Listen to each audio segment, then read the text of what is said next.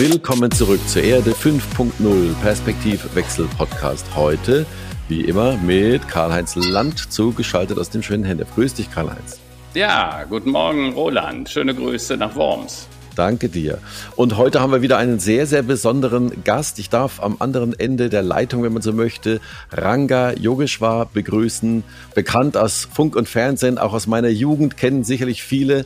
Grüß dich, guten Morgen, äh, Ranga. Hallo, guten ich Morgen. Dich gleich nochmal in, in Detail. Ebenfalls vor. zugeschaltet aus Hennef, was äh, doch sehr humorvoll ist. Hennef ist ja echt so ein Epizentrum, ne? Also da sind jetzt alle, äh, da sind viele, die sich aus Köln irgendwie so zurückgezogen haben, die wohnen jetzt da in Hennef, ne? Habe ich den einen. Wahrscheinlich müssen wir zu Hennef mal eine Sondersendung machen. Ne? Der Bitkom-Präsident, der Ranga, ne? der Achim Berg. Also ja, sehr schön, sehr schön, was sich hier so an, angesammelt hat. Für, für alle, die Ranga Yogeshwar nicht kennen, also Ranga ist, wie gesagt, äh, ähm, Wirtschafts-, äh, der Wissenschaftsjournalist ist von Haus aus gelernter Physiker. Also ich habe das mal genau hier recherchiert. Experimentelle Ex Elementarteilchenphysik und Astrophysik studiert, hat unter anderem am CERN und am Forschungszentrum Jülich gearbeitet, ist aber seit 83, denke ich, uns vielen bekannt, äh, auch über den WDR und tausend andere Formate wie Kopfball, Quarks und Co. Und gerade in Zeiten, wo wir uns ja auch oftmals unterhalten haben über Fake News und die Notwendigkeit für eine sagen wir mal, gute, saubere, ehrliche und wahrhaftige Berichterstattung und auch wissenschaftsnahe oder fundierte Berichterstattung freut es uns natürlich umso mehr nochmal. Hallo, Janga. Ähm, Hallo. Wir starten wie immer mit den Themen des Tages, Karl-Heinz. Hast du dich gut vorbereitet für heute? Wie sieht's ja, aus? Ja, also man kommt ja kaum an den Themen vorbei. Als erstes und ich denke nicht unbedeutendes für uns alle äh, der Ukraine-Konflikt, also das, was da passiert. Gestern klang es ja so, dass nachdem Herr Scholz mit Herrn Putin gesprochen hatte, er sagt, klar, ziehen wir die Truppen ab. Äh, scheinbar ist das noch nicht so, wie das äh, angedeutet wurde. Es gibt scheinbar da sehr viele Bewegungen hin und her. Und äh, wollen wir mal hoffen, dass Herr Putin uns da nicht an der Nase herumführt und äh, uns eine Illusion äh, versucht aufzusetzen. Das ist das eine, äh, ganz wichtig, weil es geht natürlich um den Frieden in Europa. Äh, auch wenn Herr Putin sagt, er will ja gar keinen Krieg, das läge ihm fern, aber man weiß nie bei diesen äh, Oligarchen und Diktatoren. Dann natürlich ganz aktuell das äh, Orkantief Ilenia fegt über Deutschland. Äh, aktuell ist der Fern-, aber auch der Nahverkehr teilweise schon zum äh, Liegen gekommen. Wir haben heute Nachmittag einen Termin in Köln, wo jemand aus Frankfurt zukam und er sagt, hm, ich fahre besser mit dem Auto, weil er ist sich nicht sicher, ob das mit dem Zug, mit dem ICE so mhm. klappen mhm. kann. Ähm, naja, hoffen wir das Beste. Äh, Wetter ist ja immer wieder so eine The äh, Thematik, äh, äh, diese Extremwetter, da müssen wir uns scheinbar dran gewöhnen. Ja, und ja, dann, wobei, ja. wenn ich, wenn ich äh, vielleicht eingreifen darf. Ich ja. finde, gut, das Wetter ist natürlich ein Thema, über das jeder redet. Ich glaube auch, mhm. dass die Wahrnehmung nach äh, den schweren Ereignissen im vergangenen Jahr natürlich einfach übersensibel ah, ist. Also momentan äh, gibt es da eine Angst, aber ich finde das mhm. politische Wetter eigentlich sehr viel spannender und ja. da wirklich ähm, auch im Detail nochmal drüber nachzudenken. Denn was mir, ich darf das mal so sagen, mhm. nicht gefällt, ist im Moment Mhm. äh, die Perspektive auf die Ukraine, äh, bei der wir äh, im Grunde genommen immer nur in eine Richtung gucken. Also ja. wohl verstanden, ich bin kein Freund von Herrn Putin, ja. aber wenn man sich die Entwicklung wirklich mal historisch anschaut, wenn mhm. man sich anschaut, was da eigentlich in den Jahren gemacht wurde, auch von mhm. einer NATO, die meines Erachtens eigentlich äh, eine gewisse Daseinsberechtigung fast verloren hat. Äh, mhm. Das war ein Konstrukt im Kalten Krieg. Ja. Und ähm, die NATO ist, äh, nachdem wir eigentlich diese großartige Öffnung hatten, äh, mhm. wo Deutschland vereinigt wurde, ist die NATO immer mehr Richtung Westen gezogen. Und wenn man sich historisch mal klar macht, was da wirklich passiert, mhm. ähm, muss ich sagen, ich habe da durchaus in gewisser Weise in, wenn man so will, auch alten Kategorien ein Verständnis äh, für ja. das, was Herr Putin sagt. Ja. Und ich kann nicht nachvollziehen, wie unsensibel wir auch in Deutschland sind, ja. ähm, was im Grunde genommen äh, diese Krise betrifft. Also ich sag mal, im April 2008 wurde damals in Bukarest äh, mhm. einfach mal gesagt, na ja, also die Ukraine und auch Georgien, ja, ja. Äh, wir sind offen dafür, dass die zur NATO kommen. Ja, Wenn man sich ja. das mal global anschaut, dann merkt man einfach, das ist eine Situation, die in der gespiegelten Situation mhm. absolut unhaltbar wäre. Also ja. auf der einen Seite sagen wir, für uns ist das kein Problem, ja. wenn die NATO, wenn äh, natürlich eben auch US-amerikanische Militärausrüstung plötzlich mhm. in der Ukraine steht. Ja. Ähm, wenn man das mal spiegelt, in den USA gibt es die Monroe-Doktrin. Mhm. Ich frage einfach mal jeden, wie wäre denn der umgekehrte Fall, wenn, nehmen wir mal China, China sagen würde, okay, ähm, wir machen äh, wir wir machen eine Kooperation mit Kuba ja, und klar. stellen da Waffen auf und in Mexiko stellen wir Waffen auf ja. und in Kanada dann möchte ich gerne sehen, wie die Reaktion ja. der Amerikaner wäre.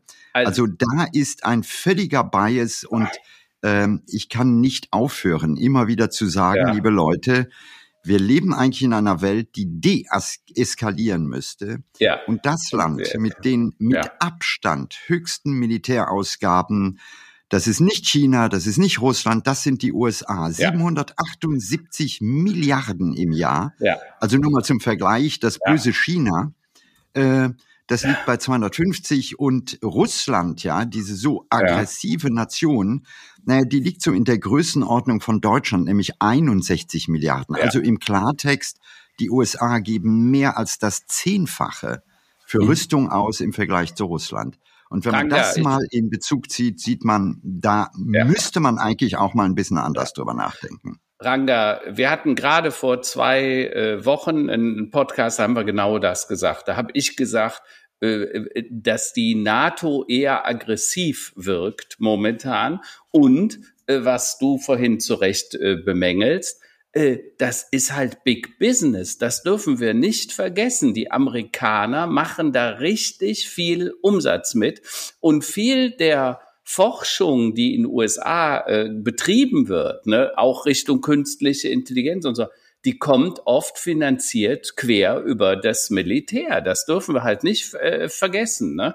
Und ähm, insofern ja, äh, ich finde das auch und ich kann auch nicht richtig nachvollziehen, warum man nicht sagt, äh, lieber Herr Putin, okay, die Ukraine wird nicht Teil der NATO, ja, um äh, die nicht immer weiter in, den, in, in, die, in die Ecke zu drängen, sozusagen. Also da bin ich vollkommen Aber hier wird, hier wird tatsächlich sehr bewusst äh, mhm. in einer Form mit, wie ich finde, völlig veralteten Kategorien, nämlich militärische Besetzung ja. wird eigentlich ein Krieg oder ein Konflikt induziert. Äh, mhm. Äh, wenn ich nochmal zurückgehe, wir hatten, und das äh, scheinen wir alle zu vergessen, eigentlich sehr mhm. gute Beziehungen auch zu Herrn Putin. Also der sprach im Deutschen Bundestag und eigentlich ja haben wir gesagt, hey, das ist sozusagen das neue befriedete Europa. Mhm. Und wir Europäer lassen uns das sozusagen jetzt in gewisser Weise auch ein bisschen kaputt machen mhm. durch die Amerikaner. Und da sage ich einfach, das gilt nicht nur für Russland. Mhm. Wenn ich mir China angucke, ist es ähnlich. Und man hat mhm. manchmal den Eindruck, dass die Amerikaner, denen wir auf der einen Seite zweifelsohne sehr viel verdanken, mhm. wenn man an den Zweiten Weltkrieg denkt, mhm. aber inzwischen ist die amerikanische Politik eine geworden, bei der sozusagen das äh, Erzeugen, das Induzieren indirekter mhm. Weise von Konflikten ja. äh, wichtiger wird. Und ich habe den Eindruck, dieser gigantische militärisch-industrielle Komplex, ich sag's nochmal, ja. 778 Milliarden ja. US-Dollar im Jahr. Das mhm. ist ein Business, was erstens mal ähm, verächtlich ist. Ich finde, mhm. in heutigen Zeiten darf man nicht mehr Krieg äh, sozusagen als mhm. Business in der Form betrachten. Und mhm. ähm, da wünsche ich mir eigentlich mal äh, klare Worte auch äh, von europäischer Seite. Man hat manchmal den mhm. Eindruck, äh, in der Politik, dass wir äh, ein Wording übernehmen, was, glaube ich, nicht mhm. unseren europäischen Interessen ähm, mhm. sich damit deckt. Äh, da wird unter dem Wording von Demokratie eigentlich was anderes gemeint. Also wenn Demokratie eigentlich Ausdruck ist, ich gehöre zu dem einen Block, äh, ja. dann muss ich das auch mal hinterfragen, denn wir mhm. brauchen in Zukunft eine Welt, die äh, friedlich ist, die kooperativ ist, die ja. auch zum Beispiel in Bezug auf China äh, mhm. einfach mal abkommt von dieser kalte Kriegsdoktrin, die wir jahrzehntelang mit ja. all den Kollateralschäden erlebt haben. Ja, also finde ich ein spannendes Thema. Lass uns das gleich auch noch mal äh, diskutieren. Ich sage ja immer diese tiefe soziale Instabilität, mit denen wir im Moment überall kämpfen. Ne? Also Gelbwesten, Brexit, äh, Ukraine-Konflikt, China. Auch jetzt bei der Olympiade ist vielleicht auch ein Thema, wo man gleich mal drüber sprechen sollte, was da gerade passiert. Ähm, Oder die Erstürmung des Kapitols. Um genau, 6. Januar, ne? Ja. Ne, mhm. ne, ne, das, was da passiert ist und diese, diese Verunsicherung, die kommt ja irgendwo her, diese tiefe soziale Instabilität. Und die liegt natürlich auch daran, dass Menschen Angst haben und zum Teil Existenzängste. Ne? Und das finden wir halt auf der ganzen Welt aktuell, äh, speziell im Westen wahrscheinlich noch etwas stärker als in anderen Bereichen. Lasst mich zur dritten Schlagzeile kommen und dann äh, wechseln wir sofort in, in unsere Diskussion und äh, da bestimmen wir ja immer selbst, was wir besprechen wollen. Ähm, äh, was ich als dritte Headline wichtig fand, war was passiert mit den Corona-Maßnahmen nach dem 20. März des Jahres. Ne? Wir hatten ja gestern eine Ministerpräsidentenkonferenz, äh, ähm, dann kam ja wieder dieses, ich finde das eigentlich ein unsägliches Wort, dieses Freedom Day, weil äh, wir tun immer so, als wären wir Gefangene und das wäre dann der Befreiungsschlag. So ist es ja nicht. Wir reden über Maßnahmen, die notwendig waren, eine Bevölkerung zu schützen. Und deshalb natürlich muss man das diskutieren, was passiert. Ähm, nur ähm, mir wäre es lieber, einen, geordnete, äh, einen geordneten Rückzug sozusagen zu machen äh, und nicht die Gesundheit von Leuten riskieren und vor allen Dingen nicht zu riskieren, dass wir im Herbst nächsten Jahres mit irgendeiner neuen Mutante wieder vor demselben Problem stehen und dann wieder quasi äh, ähm, alles zumachen müssen. Das waren für mich so die wesentlichen Headlines und äh, ja, lasst, lasst uns äh, diskutieren sind auf jeden Fall sehr, sehr, äh, also diese Woche finde ich einen sehr äh, interessanten, ja nicht Wendepunkt, aber Punkt in der in unserer aktuellen Geschichte, nicht wahr? Also wir haben einmal das Riesenthema Krieg. Wir hatten jetzt im Vorgespräch hatte ich irgendwie auch, sagen wir, die äh, Krieg als Exportschlager oder als Businessmodell mal auch äh, bezeichnet, was wir da sehen, jetzt auch schon seit vielen Jahrzehnten. Äh, dann haben wir, wie du eben schon sagtest, die, die Thematik jetzt, ja, wie geht's jetzt aus äh, in Richtung Impfpflicht oder nicht? Ähm, wo wollen wir einsteigen? Da haben wir das Thema ähm, ja, Wissenschaftsjournalismus, Fake News, das wäre mir noch ganz wichtig, gerade auch, oder diese, diese Frage zu klären, wie kann es eigentlich zu solchen Sachen kommen, ähm, und wie können eine ehemals äh, aufgeklärte Gesellschaft und demokratische Gesellschaft sich so hinters Licht führen lassen, dass wir solche Dinge erleben wie am 6. Januar zum Beispiel. Also diese, diese ganz, diese, dieses äh, Brandsätze ja. quasi äh, äh, mhm. durch Angst äh, die Menschen dazu zu bringen, zu Dingen, die eigentlich un, unvorstellbar waren. Ranga, wie, wie siehst du das? Woher kommt das? Ist das gewollt? Ist das einfach so entstanden. Wir wohnen doch, wir leben doch eigentlich in, in einer der sichersten Zeiten und Hemisphären der, der Geschichte der Menschheit, oder?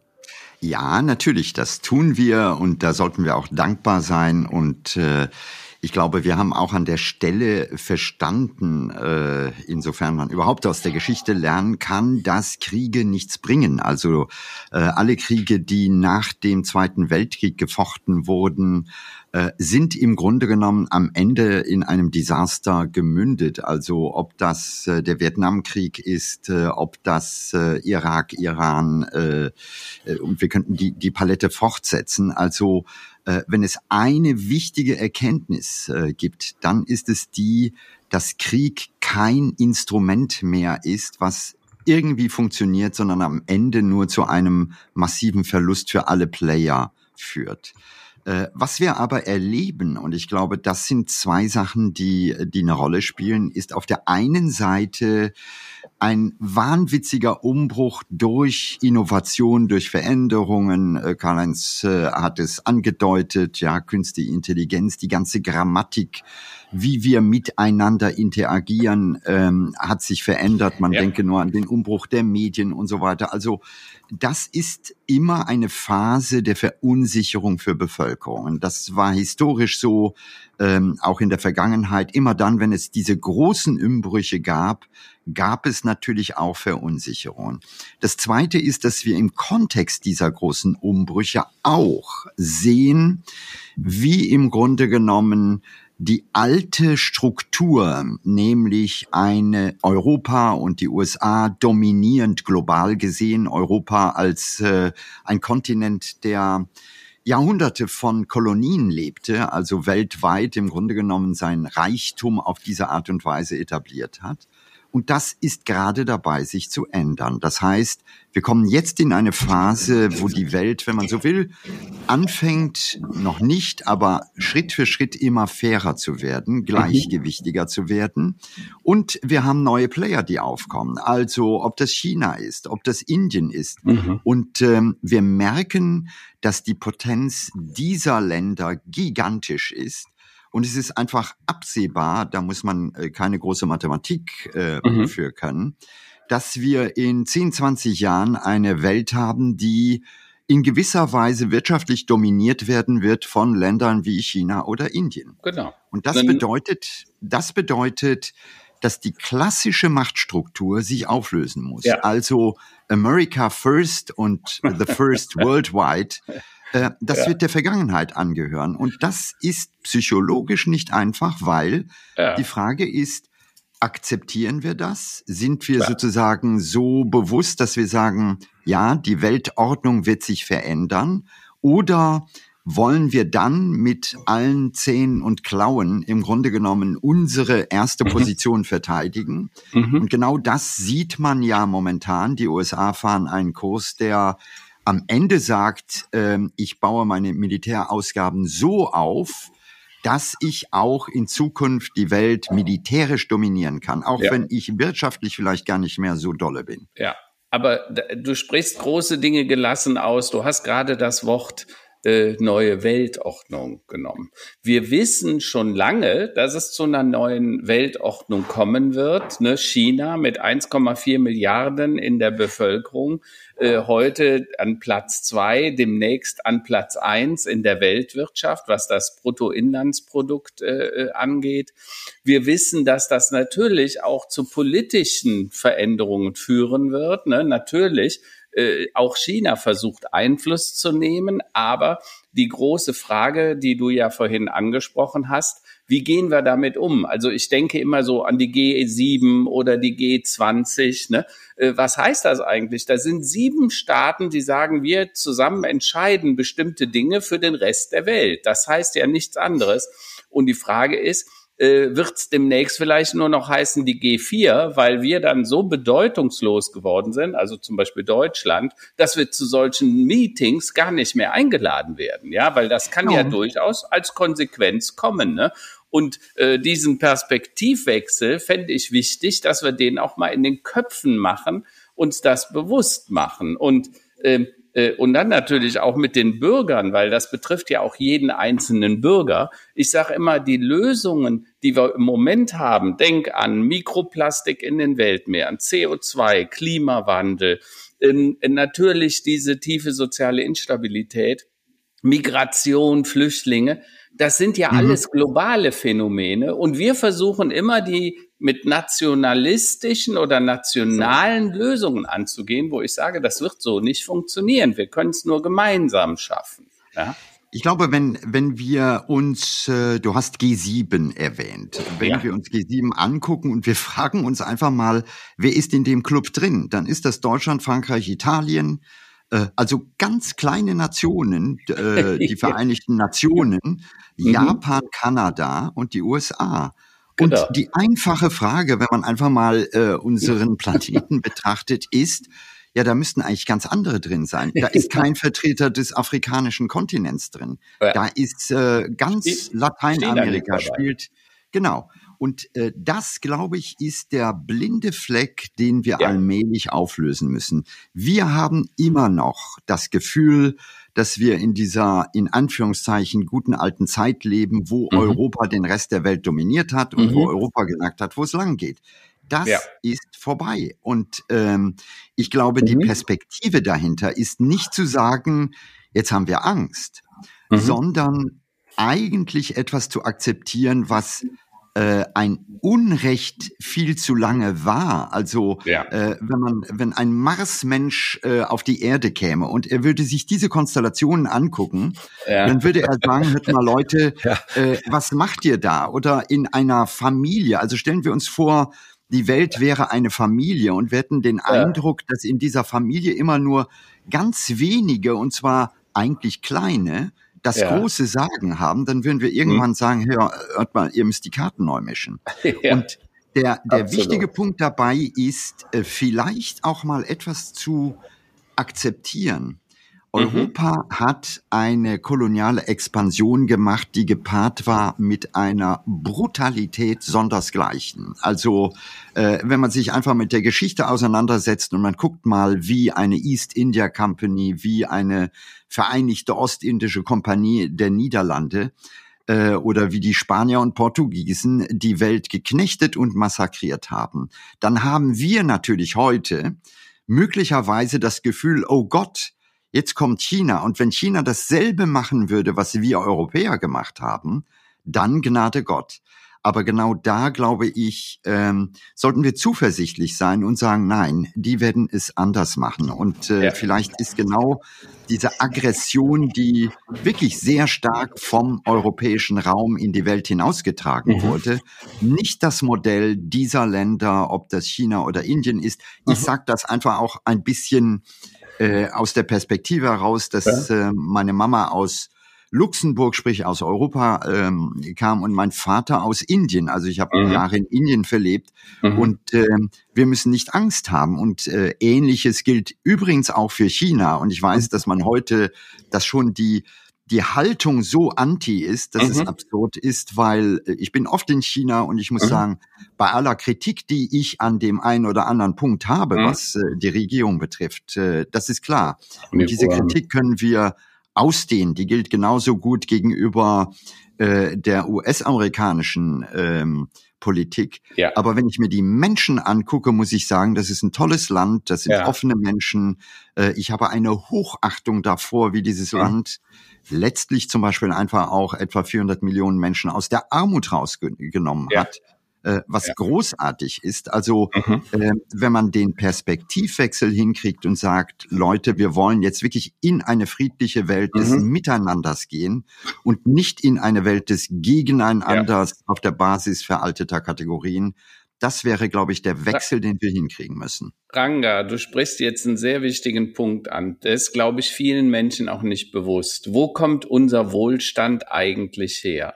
Wir haben andere Länder, gerade durch den Kolonialismus, ausgebeutet. Wir haben äh, deren Rohstoffe, Materialien für relativ kleines Geld gekauft, also seltene Erden wie Sand sozusagen, und den Sand haben wir bezahlt.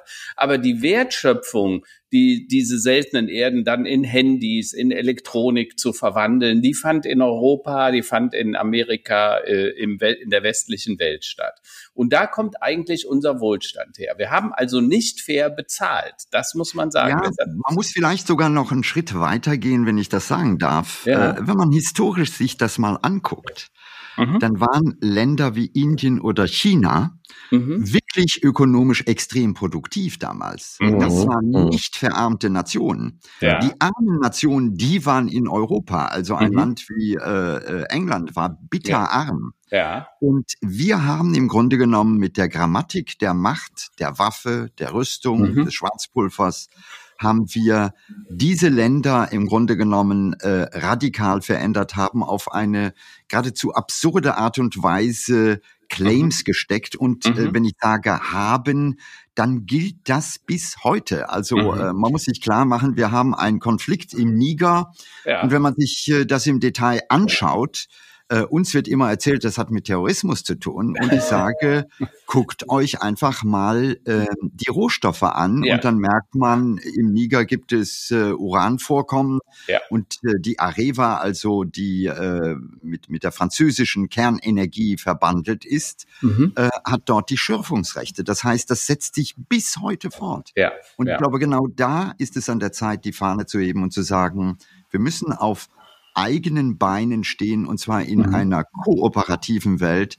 Und die Grammatik des Ich nehme mir das, was ich brauche mhm. und wenn ich dafür Krieg führe oder äh, mhm. Marionettenregierungen einsetze, das muss vorbei sein. Ja. Übrigens, an der Stelle kann man ja auch sagen, was Afrika oder was mit Afrika im Moment passiert, auch durch die Chinesen oft getrieben, äh, ist wahrscheinlich der fairere Kolonialismus. Ne? Also äh, China zahlt richtig für die Rohstoffe, zahlt richtig für die äh, Dinge, die sie da tun. Äh, wir haben das früher in unseren Kolonialzeiten anders gemacht. Wir haben es uns einfach genommen, ohne im Wesentlichen dafür zu zahlen. Ne? Also ja, wir deshalb, nehmen uns das heute noch. Und das ist eben das, was man sich klar machen muss. Äh, die mhm. Kolonialzeiten sind nicht vorbei. Also das Beispiel Niger habe ich genannt. Ja. Äh, guck dir an, an die Schürfungsrechte für Erdöl äh, an der äh, Grenze von Nigeria, ja. Äh, also das ist eine Grammatik, die eigentlich immer noch anhält, die mhm. aber hier in Europa mhm. äh, nie wirklich offen und transparent hinterfragt wird und verändert wird. Und äh, mhm. äh, das ist, glaube ich, genau das, was wir äh, fairerweise in aller Wahrhaftigkeit auch selber mal äh, mhm. uns eingestehen müssen, wir sind nicht die Fähren, die da draußen in der Welt beliebt sind, äh, ja. sondern wir waren immer diejenigen, die okkupiert haben. Dass China mhm. das anders macht, ja. Ich bin da auch natürlich ein bisschen skeptisch, weil ich mir das angucke. Das ist eine andere Form des Takeovers. Ähm, mhm. Also auch da versucht man, äh, Claims zu sichern, Länder zu sichern. Ich habe mir das im Detail angeguckt. Also ich nehme mal die alte deutsche Kolonie ähm, mhm. Namibia, ja, mhm. äh, wo natürlich jetzt die Chinesen die größte Botschaft haben. Mhm. Äh, und wo da im Grunde genommen ein ähnliches Spiel äh, vonstatten läuft. Äh, mhm. Was glaube ich an der Stelle viel fairer und richtiger wäre, ist ähm, allen Ländern zu helfen, sich adäquat zu entwickeln, um dann eine faire Basis des Miteinanders zu etablieren und mhm. nicht im Grunde genommen ein Block versucht, den Rest der Welt, ob ökonomisch oder militärisch zu dominieren. Ähm, mhm. Das ist, glaube ich, einfach die große Debatte, die wir in den nächsten Jahrzehnten führen müssen. Denn die neue Weltordnung muss eine friedliche sein. Glaubst du denn, Ranga, dass in einer neuen Weltordnung, also ich sage jetzt mal das neue G20 oder 25 dann, dass Deutschland dann noch eingeladen wird? Vielleicht sind die anderen fairer, als wir es waren. Äh, so könnte man das formulieren. Vielleicht werden die sagen, na ja, als ihr äh, sozusagen the say hattet, habt ihr uns ignoriert, aber wir sind vielleicht weiser und wir nehmen euch alle mit an den Tisch. Äh, das wäre schon alleine klug, weil wir äh, vor globalen Herausforderungen mhm. stehen. Das heißt, die Welt in den nächsten ja. Jahrzehnten äh, sollte sich nicht mit hausgemachten Problemen wie Konflikten auseinandersetzen, ja. denn es gibt andere Herausforderungen wie insgesamt das große Problem Ressourcen, wie äh, das Riesenthema Nachhaltigkeit, äh, Klimawandel etc. Mhm. Äh, und das ist etwas, was man ja fairerweise gemeinsam löst äh, und, ja. und nicht gegeneinander. Ich hatte, ich hatte mal ein tolles Gespräch, äh, Entschuldige Roland, mit dem Hans-Dietrich Genscher, äh, der ja über wahrscheinlich 20 Jahre Außenminister war, den ich sehr geschätzt habe. Der hat das, glaube ich, auch immer ganz gut gemacht. Und dann habe ich ihm die Frage gestellt, äh, Herr Genscher, wer hat's denn jetzt besser gemacht? Äh, damals der Gorbatschow mit Perestroika und alles laufen lassen oder die Chinesen? Und da hat er sich sehr weise ausgedrückt. Da hat er gesagt, lieber Herr Land, wenn die Chinesen das so gemacht hätten wie Herr Gorbatschow, dann hätten wir wahrscheinlich schon länger, längst den dritten Weltkrieg. Einfach weil das Reich so groß ist, so viele äh, unterschiedliche Interessen in der Bevölkerung und Vielvölkerstaaten. Ist ja in Indien auch so. Ne? Es sind ja eigentlich hundert verschiedene äh, Kulturen und äh, verschiedene ähm, ähm, äh, ja, Republiken. Ähm, so wie in und, Europa. Ja, da, äh, absolut. Klein, also eigentlich Kleinstaaterei. Ne? Wir können uns ja die mhm. Dimensionen oft gar nicht vorstellen. Ähm, aber das wollte ich nur noch mal anmerken, weil ich fand das einen sehr weisen Hinweis, dass er sagte, naja, vielleicht ist es ganz gut, dass die Chinesen einen etwas anderen Weg gehen. Ja, aber die Chinesen sind ihn schon immer gegangen. Man muss sich ja mal klar machen, als die Portugiesen anfingen, die Welt zu dominieren, gab es drei Dinge, die dafür entscheidend waren, nämlich äh, Schwarzpulver, äh, die Ritterrüstungen und der Kompass. Und diese drei Innovationen stammen aus China.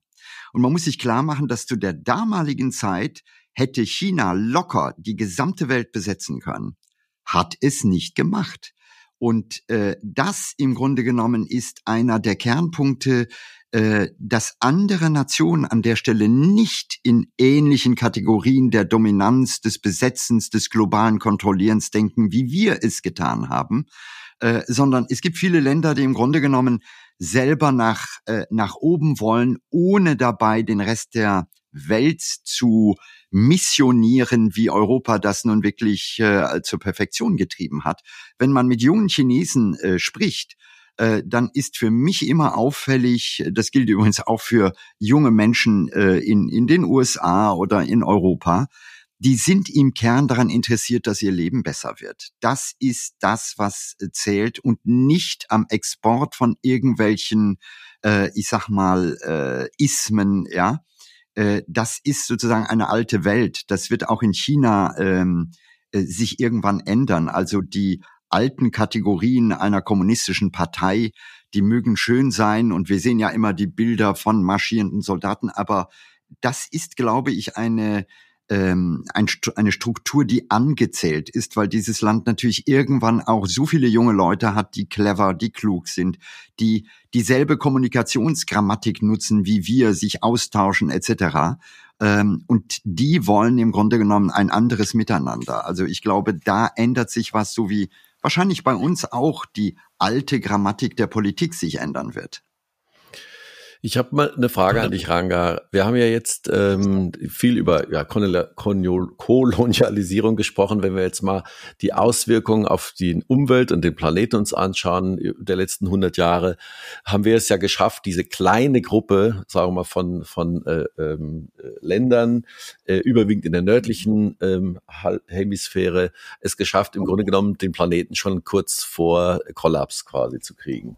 Wenn wir jetzt uns überlegen, dass die wesentlich bevölkerungsreichsten äh, Länder und Regionen der Erde, die auch alle, du hast es eben so schön gesagt, äh, ein besseres Leben wollen. Und oftmals war ja das bessere Leben das mit dem Auto und dem Haus und dem Fernseher und der Mikrowelle und der Straße davor äh, wenn jetzt all diese Länder diese, ich nenne es jetzt mal Kompensationsphasen so langsam hinter sich haben oder äh, auf dem Weg mhm. sind, wie weit oder wie bewusst, ähm, was, was ist so deine Erfahrung, gerade wenn du in China bist, ist aber das Bewusstsein, die Natur ähm, ja nicht außer Acht zu lassen, Nachhaltigkeit, CO2, all diese Themen.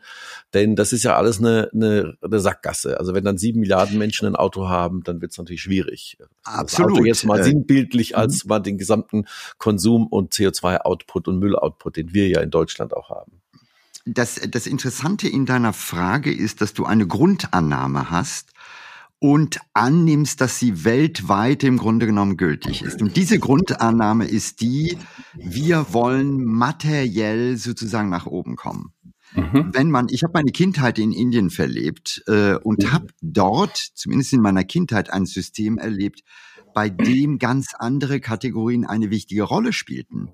Da mhm. war es nicht nur die Frage, welches Auto fährst du, wie groß ist dein Haus, sondern da gab es noch die andere Ebene, die es übrigens auch bei uns äh, gab. Erinnert euch, äh, es ist nicht lange her, da war das Wort des Pastors wichtig oder das Wort des Lehrers war gewichtiger als das Wort des Krämers. Das mhm. hat sich in den letzten Jahren verändert und das ist, glaube ich, ein bisschen auch äh, das Problem des sogenannten American Way of Life, also mhm. wo ökonomische Prosperität, wo der Materialismus, wo äh, der Kapitalismus in gewisser Weise das höchste aller Dinge ist. Äh, mhm. Wir sind, glaube ich, heute in einer Phase, und zwar weltweit, auch in Europa, wo mhm. wir ja mal hinterfragen müssen, ist das eigentlich ein Modus vivendi, ähm, der wirklich glücklich macht? Also äh, die ja. platte Frage, wie viel CO2 muss ich ausstoßen, um am Ende glücklich zu sein. ähm, ja. Und dann ja. merkt man plötzlich, wir sind gerade dabei zu lernen, das war in gewisser Weise ein Irrweg. Mhm. Natürlich mhm. äh, muss man dafür sorgen, dass die Menschen genug zu essen haben, dass äh, mhm. sozusagen äh, ja, also man sollte da nicht äh, illusionär sein, mhm. aber dieses immer mehr, immer äh, mehr besitzen etc. ist mhm. ein Weg, der auf Dauer ein Problem darstellt. Äh, ja. Und das sieht man heute indirekt dadurch, dass die Zahl der Psychotherapeuten ja, äh, zunimmt, weil Menschen natürlich an irgendeiner Stelle merken, ey, äh, da geht mir irgendwas verloren. Ja, und das muss ja. man begreifen. Und das Absurde bei uns ist ja, dass viele dann anfangen, sich mit mhm. südostasiatischer Kultur genau. auseinanderzusetzen. Also man muss sich mal den Widerspruch äh, klar machen. Ja, genau. So. Äh, aber äh, das ist äh, toll, dass du das ansprichst, Ranga. Äh, ähm, ich, ich zitiere ja da gerne den Josef Schumpeter, der sagte, dass letztendlich äh, die Krisen dazu da sind, äh, um, um ähm, eine Neuordnung in den etablierten Wirtschaftssystemen herzustellen und die Fehler zu beheben, in die Systemfehler, die entstanden sind. Also jetzt durch Corona aufgedeckt, denkt nochmal an Tönnies, den Fleischskandal, denkt an die Flugindustrie, die Kreuzfahrtindustrie, die Automobilindustrie, die ja alle durch Corona, durch die Covid-Krise sozusagen äh, ins Stocken geraten sind. Und die Frage ist natürlich berechtigt, musste man wirklich für 19 Euro nach Malle fliegen? Muss ein Stück Fleisch fünf Euro das Kilo kosten? Darf das nicht sechs kosten? Mir hat mal jemand gesagt, ein Euro mehr und jedes Kilogramm Fleisch könnte dem Bauern besser gefallen, also er würde davon wirtschaftlich leben können. Und es könnte Biofleisch sein, ja. Ähm, also die Grenzen sind teilweise pervertiert äh, in einer Art und Weise, das ist ja das, was du auch sagst. Und ähm, ich denke dann oft an äh, diese Studie des Club of Rome von 1972, Grenzen des Wachstums, so hieß diese Studie. Äh, und da ging es schon drum, dass das eigentlich so nicht mehr weitergehen kann. Menschen vor 200 Jahren besaßen etwa 100 Dinge in ihrem Leben und heute besitzen wir etwa 10.000 Dinge. Und die machen nicht unbedingt glücklicher. Du hast das vorhin angesteuert. Übrigens, wenn äh, die Zuhörer nicht wissen, wo diese 10.000 Dinge sind bei Ihnen im Haushalt, geht mal in den Keller und geht auf den Speicher. Da werdet ihr die alle finden. Die liegen da nämlich dumm rum. Äh, und die Frage ist nur, was tun wir jetzt auch kulturbedingt? Hat die Corona-Krise, ich sag, die führt ja auf der einen Seite zu einem Booster in der Digitalisierung. Ne? Denk auch jetzt digitale Mobilität. Was wir hier heute machen, ist ja nichts anderes wie digitale Mobilität. Ohne dass wir den Raum verlassen, können wir miteinander reden. Ich sage immer, das ist die Vorstufe vom Beamen. Und das Zweite ist ähm, es hat auch ein neues Bewusstsein geschaffen für die Umwelt, also Nachhaltigkeit mhm. und so weiter. Zumindest hoffe ich das für uns alle. Wie, wie, wie siehst du das? Wie ist das äh, deine Erfahrung dazu? Ich, ich glaube, dass wir auf dem Weg sind, gewisse Missstände allmählich zu erkennen und dann zu beheben. Äh, das ist mhm. äh, bei aller Kritik, die ich habe, mhm. bleibe ich an der Stelle sehr zuversichtlich, weil die Welt immer besser geworden ist. Also ich nehme mal ein Beispiel, äh, was jeder sofort versteht. Ähm, die Rolle der Frau hat sich in den letzten 100 Jahren dramatisch verändert und das ist gut so. Mhm. Das heißt, äh, aus einem Underdog in der Gesellschaft, wenn man so will, äh, ist einfach ein anderes Bewusstsein äh, mhm. entstanden. Du hast vorher von der Agrarwirtschaft gesprochen und ich bin mir ziemlich sicher, dass die Generation meiner Enkel ähm, mir eines Tages sagen wird, wie konntet ihr nur so mhm. brutal mhm. sein und Massentierhaltung machen, so wie mhm. wir heute unseren Urgroßvätern und Großmüttern vorwerfen, wie konntet ihr nur so brutal sein, Sklaverei zu betreiben? Ja. Also da ist ein Weltbewusstsein, was nach und nach sich ändert und mhm. äh, wie ich finde zum Besseren oder zum mhm. zivilisierteren. Also das mhm. ist ein Weg, der stattfindet. Das große Problem, was wir haben, ist, dass wir ähm, äh, im Grunde genommen unser Leben in den letzten 200 Jahren auf die Basis zumindest hier in Europa, des Kapitalismus gesetzt haben. Mhm. Also wir haben ein System, bei dem wir gesagt haben, wie läuft das weiter, Kennziffern wurden immer mehr Wachstum etc. Und wir sind jetzt plötzlich äh, in einem gewissen Vakuum, weil wir merken, das System wird auf Dauer sich ad absurdum führen. Aber wir brauchen jetzt sozusagen eine neue, eine andere Grammatik. Und das ist immer sehr schwer, weil äh, das Neue hat es immer schwer, weil das Alte eine geölte große Maschinerie ist, die natürlich ganz gut läuft, auch wenn sie in die falsche Richtung läuft.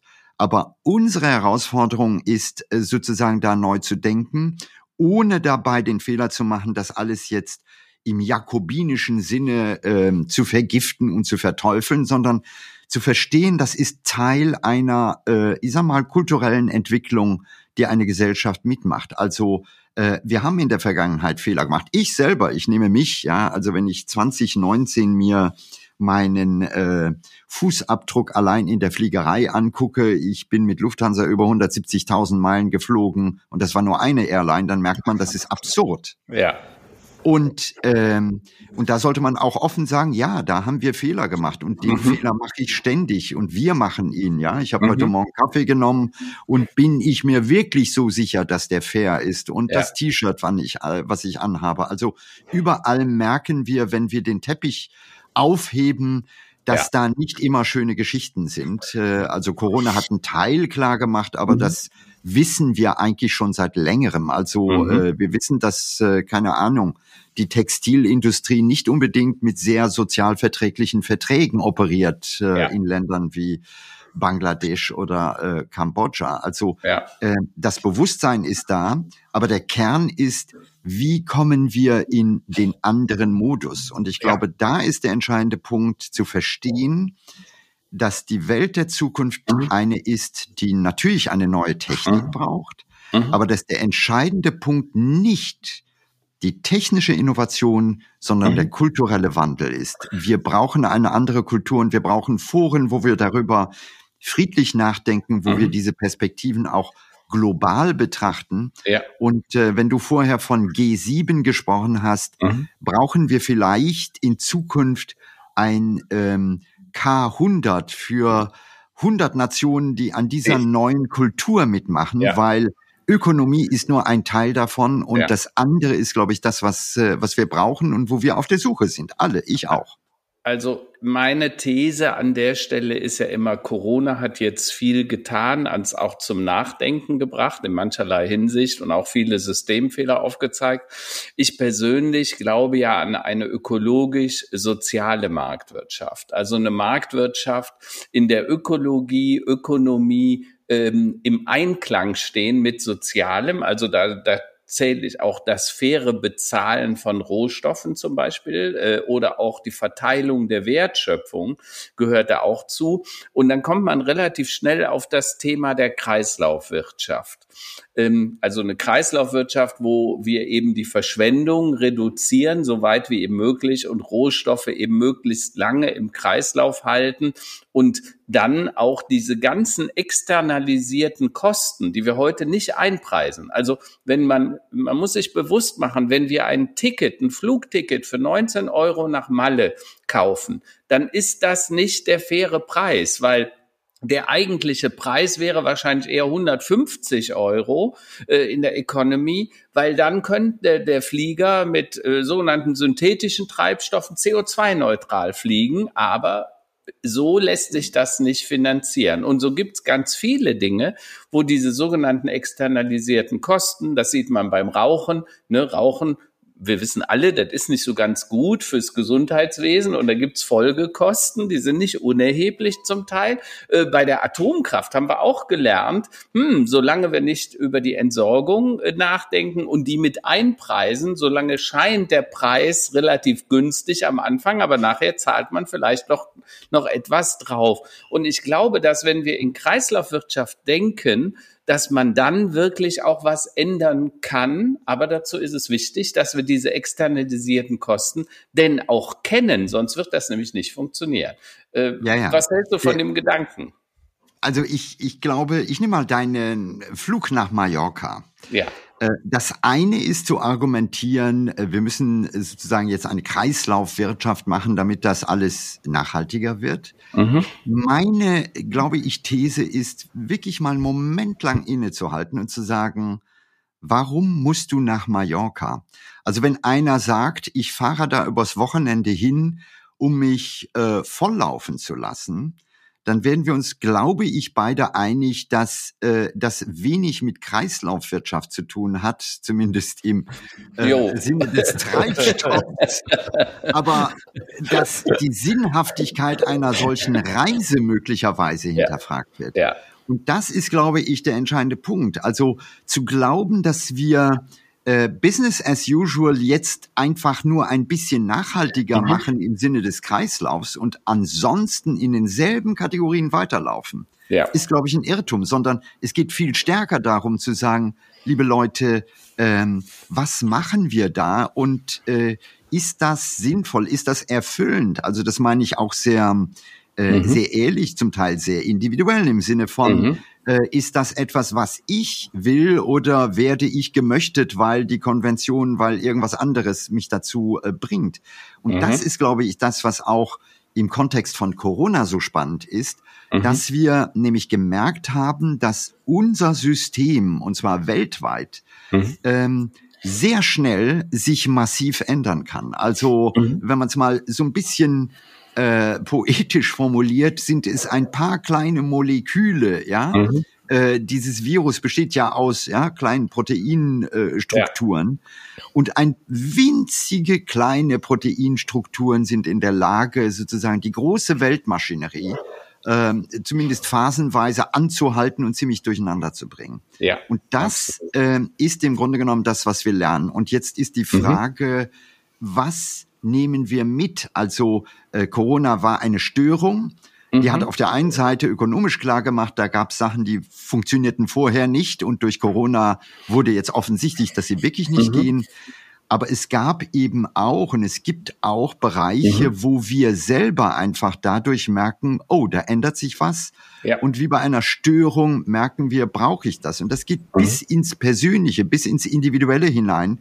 Ähm, wenn wir uns Arbeit anschauen und junge Familien, die vorher ähm, wo, wo Papa ständig ins Office gefahren ist, im klassischen äh, mhm. Sinne, die Kinder den Vater nicht gesehen haben. Mhm. Und jetzt durch Corona, durch die Tatsache, dass Arbeit sich auch nicht komplett, aber zum Teil nach Hause verschiebt, mhm. haben wir plötzlich neue Strukturen. Und die Chancen darin zu erkennen, das ist, glaube ich, die echte Herausforderung. Ja. Und was Kreisläufe betrifft, ist, glaube ich, der entscheidende Punkt, äh, nicht das Alte durch ein neues Kreislaufdenken oder mhm. durch, durch Kreislaufprodukte zu ersetzen, mhm. sondern vielleicht zu fragen, brauche ich im Jahr, keine Ahnung, 20 T-Shirts oder reichen vielleicht zwei, ja. weil ich äh, meine Prioritäten irgendwo ganz anders mhm. ähm, verordnet habe.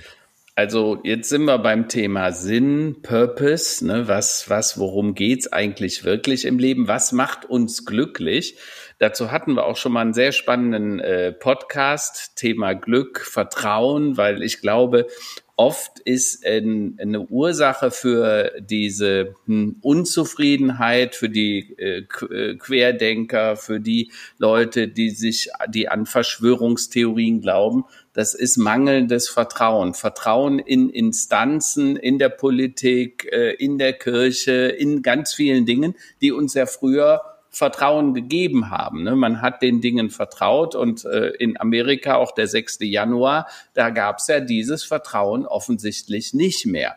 Jetzt ist die Frage, äh, wie finden wir denn, äh, wie findet denn jeder Einzelne zum Sinn und zum Purpose? Hat jetzt die Krise dabei geholfen, also speziell die Corona-Pandemie, äh, hat die jetzt gesagt, hör mal, ich muss nicht mehr zehnmal im Jahr nach Malle fliegen oder woran glaubst du an der Stelle? Ja, ich glaube, dass äh, zum einen wir hier eine Fragestellung haben, die sehr viel langfristiger angelegt ist. Also mhm. nehmen wir mal Politik. Äh, mhm. Wie laufen politische Strukturen? Wie organisiert sich eine Gesellschaft? Äh, wenn wir ehrlich sind und wir denken kurz mal zurück, dann war es so, dass wir vor der Pandemie äh, sehr viel merken, dass es eine Politikverdrossenheit gibt, dass äh, Menschen reihenweise aus Parteien ausgetreten sind, also dass sozusagen diese alte Grammatik äh, nicht mehr passt.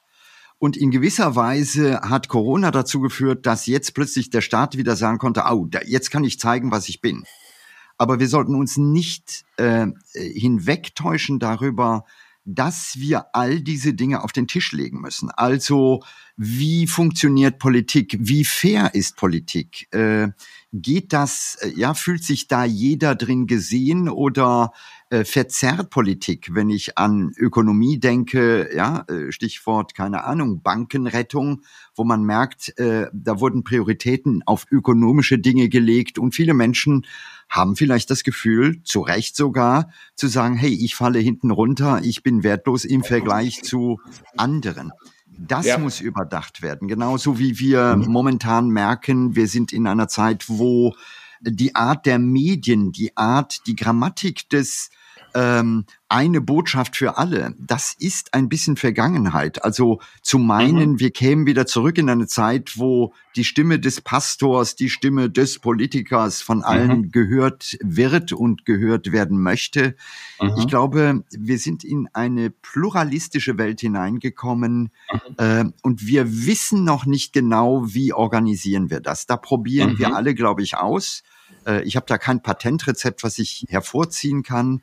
Aber was ich sage, ist, es ist wahrscheinlich einer der spannendsten Umbrüche, die wir in den letzten Jahrhunderten erlebt haben. Ja. Äh, weil wir uns klar machen müssen, da ändert sich wirklich alles. Es ist eben ja. nicht so ein bisschen Technik. Es ist, wer sind wir Menschen? Was ist die Rolle des Menschen in einer Welt, bei der mhm. ähm, Automaten, bei der Maschinen eine immer wichtigere äh, werdende Rolle spielen? Ja. Mhm.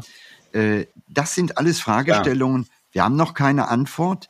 Und das Einzige, was ich sage, ist, ja, wir sollten darauf vertrauen, dass wir, dass Homo sapiens auch da gute Antworten finden wird. Also äh, und nicht zurück in die alten Zeiten des Führers, ja, äh, oder de, der der alten äh, Strukturen, sondern verstehen, nein, wir wollen das anders machen. Und auf dem Weg dahin wird es Störungen geben. Und das ist genau das, was wir weltweit erleben.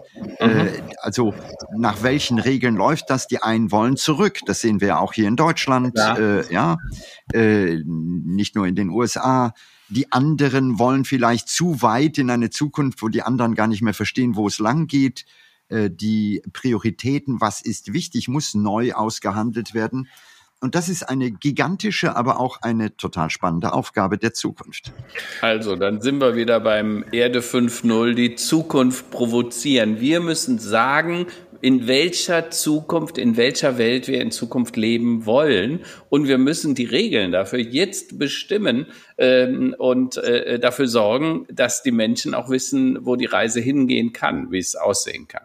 Ja, es klingt nach einem Orientierungslauf. Also jeder, jeder äh, letztlich muss äh, ja einen Kulturwandel durchmachen, mitmachen. Also ja. Wir haben ja auch im Vorgespräch darüber gesprochen. Es ist, geht nicht nur um Verhaltensänderungen, sondern tatsächlich ist es ein Kulturwandel auf einer globalen Ebene. Ähm, und da werden, ja, im Grunde genommen wird sehr, sehr viel in Frage gestellt. Der gesamte Way of Life oder American Way of mhm. Life vor allem. Mhm. Und ich fand das auch so, ähm, äh, amüsant, äh, Ranga, als du gesagt hast vorhin, ja, also wenn alle dann irgendwie immer mehr wollen ähm, und am Ende aber äh, merken, sie wollen, um, um runterzukommen, müssen sie sich ostasiatischen quasi, ähm, ja, äh, Glaubenssätzen mhm. oder, oder Meditation, da merkt man ja, da ist ja was dran. Also wir haben uns ja. einfach ein bisschen äh, überlaufen, überhitzt, denke ich mal, ähm, die gesamte Welt und wir uns wahrscheinlich auch oftmals in Flugzeugen mhm. und in allen anderen Hamsterrädern aus.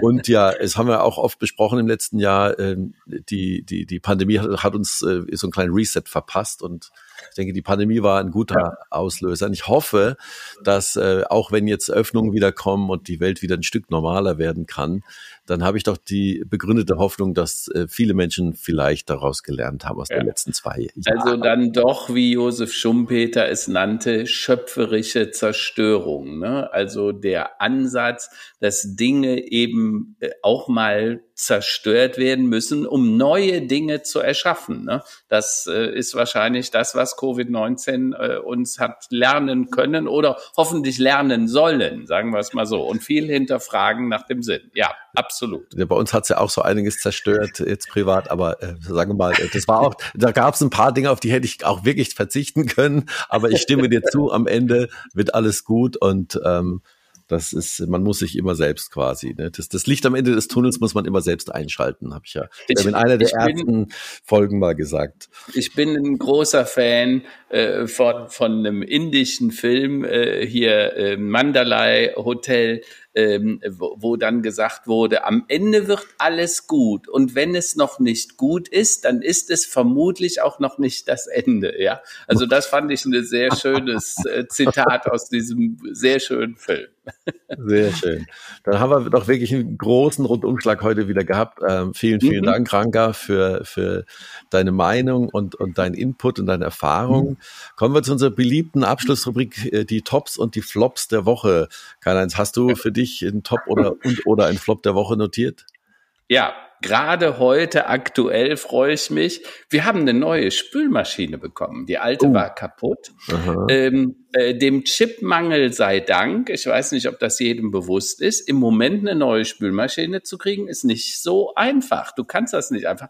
Also es gab einen Küchenbauer, der sagt, nee, sechs Monate vorher müssen sie sowas heute schon bestellen. Ich habe irgendwo ganz kurz, ich habe irgendwo gelesen, dass äh, andere Maschinenbauhersteller kaufen Geschirrspüler auf oder Waschmaschinen, um die Chips ja. auszubauen und mit irgendwelche anderen Maschinen Kon einzubauen. Konkret eine schöne Geschichte, dass ein großer LKW-Hersteller Tausende von Spülmaschinen gekauft hat um die Chips auszubauen. Die Spülmaschinen werden in riesigen Hallen gelagert, um die dann in seine LKW, weil so ein LKW, der kostet eben 300, 400, 500.000, so eine Spülmaschine kostet 1000, 2000 und da hat er gesagt, dann kaufe ich die Spülmaschinen und baue die Chips aus. Aber das führt natürlich nicht dazu, dass mehr Spülmaschinen verfügbar sind. Ja, naja. ja also das klingt komisch. Ich äh, bin dann gespannt auf LKWs im Schleudergang.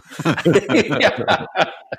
Naja, und äh, dann der Flop. Ähm, ähm, inzwischen kenne ich immer mehr Menschen, die mit Covid infiziert wurden. Äh, ich glaube, letzten Monat 22 Millionen weltweit, also eine beachtliche Zahl. Äh, und tatsächlich echt auch einige, die massiv unter den Symptomen leiden. Ne? Selbst Leute, die mhm. geboostert wurden, die jetzt sagen, also ich möchte gar nicht wissen, wie es sich angefühlt hätte, hätte wäre ich nicht geimpft und geboostert gewesen. Ähm, und äh, inzwischen kenne ich leider auch äh, zwei Leute, die unter Long Covid, also Corona-Symptomen äh, äh, leiden. Also deshalb meine, mein, mein, mein, ähm, meine Aufforderung, Leute, lasst euch bitte impfen und boostern. Es ist kein Spaß, äh, wenn, wenn du da durch musst. Es ist äh, mehr als nur ein bisschen unangenehm für viele. Das waren so meine Tops und Flops. Sehr, super. Ranga, hast du dir auch einen, einen Top oder einen Flop äh, für uns äh, diese Woche? Also, äh, Äh, gestern Abend ähm, kam ich nach, nach Hause. Wir waren vorher bei meinem Sohn mit äh, den beiden Enkeln. Und dann schmunzelte ich und sagte meiner Frau, weißt du, das Highlight heute war, dass ich meinem Enkel eine neue Windel gemacht habe. Also äh, so weit ist es gekommen.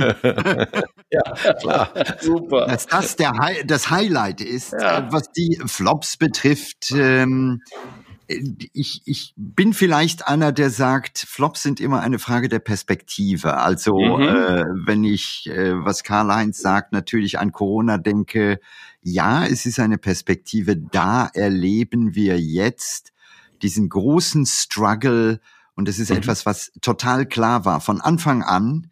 Äh, also in meinem Fall wirklich verbrieft, sogar nachhörbar. Äh, Anfang März 2020 war ich bei Anne Will und ich sagte damals, es ist viel einfacher, Regelungen einzuführen, als sie danach wieder zurückzuziehen. Mhm. was wir mhm. momentan und in den nächsten Wochen erleben werden, ist ein Hin und Her, um uns aus dieser Pandemie auszublenden. Mhm. Äh, und das wird den einen oder anderen bewegen, bis, äh, und das ist meine These, wir irgendwann in diesen Prozess der Verdrängung kommen. Also wir wollen es nicht mehr hören. Äh, all mhm. die Stars von Christian Drosten über Melanie Brinkmann bis zu unserem Gesundheitsminister werden Persone non grata sein. Die Namen wollen wir nicht mehr hören, weil sie uns an etwas erinnern. Ähm, ja. Und insofern ich glaube, das ist so eine Phase, durch die wir gehen. Das kann man mhm. jetzt als Flop bezeichnen, aber ich sage, das ist Teil äh, sozusagen dieser Pandemie, dieses letzte äh, Kapitel, wenn man so will. Mhm. Und mhm. ähm, ja, wenn wir das ein bisschen verstehen aus dieser Metaperspektive, dann werden viele Statements, die wir als Flop einordnen, vielleicht eher Teil eines längeren Prozesses. Also wie gesagt, die Perspektive ja. entscheidet immer darüber. Ja, genau. Windeln wechseln äh, als äh, Highlight zu bezeichnen, ist ja auch eine Frage der Perspektive. Das ist Nase. Selbstverständlich, selbstverständlich. Absolut.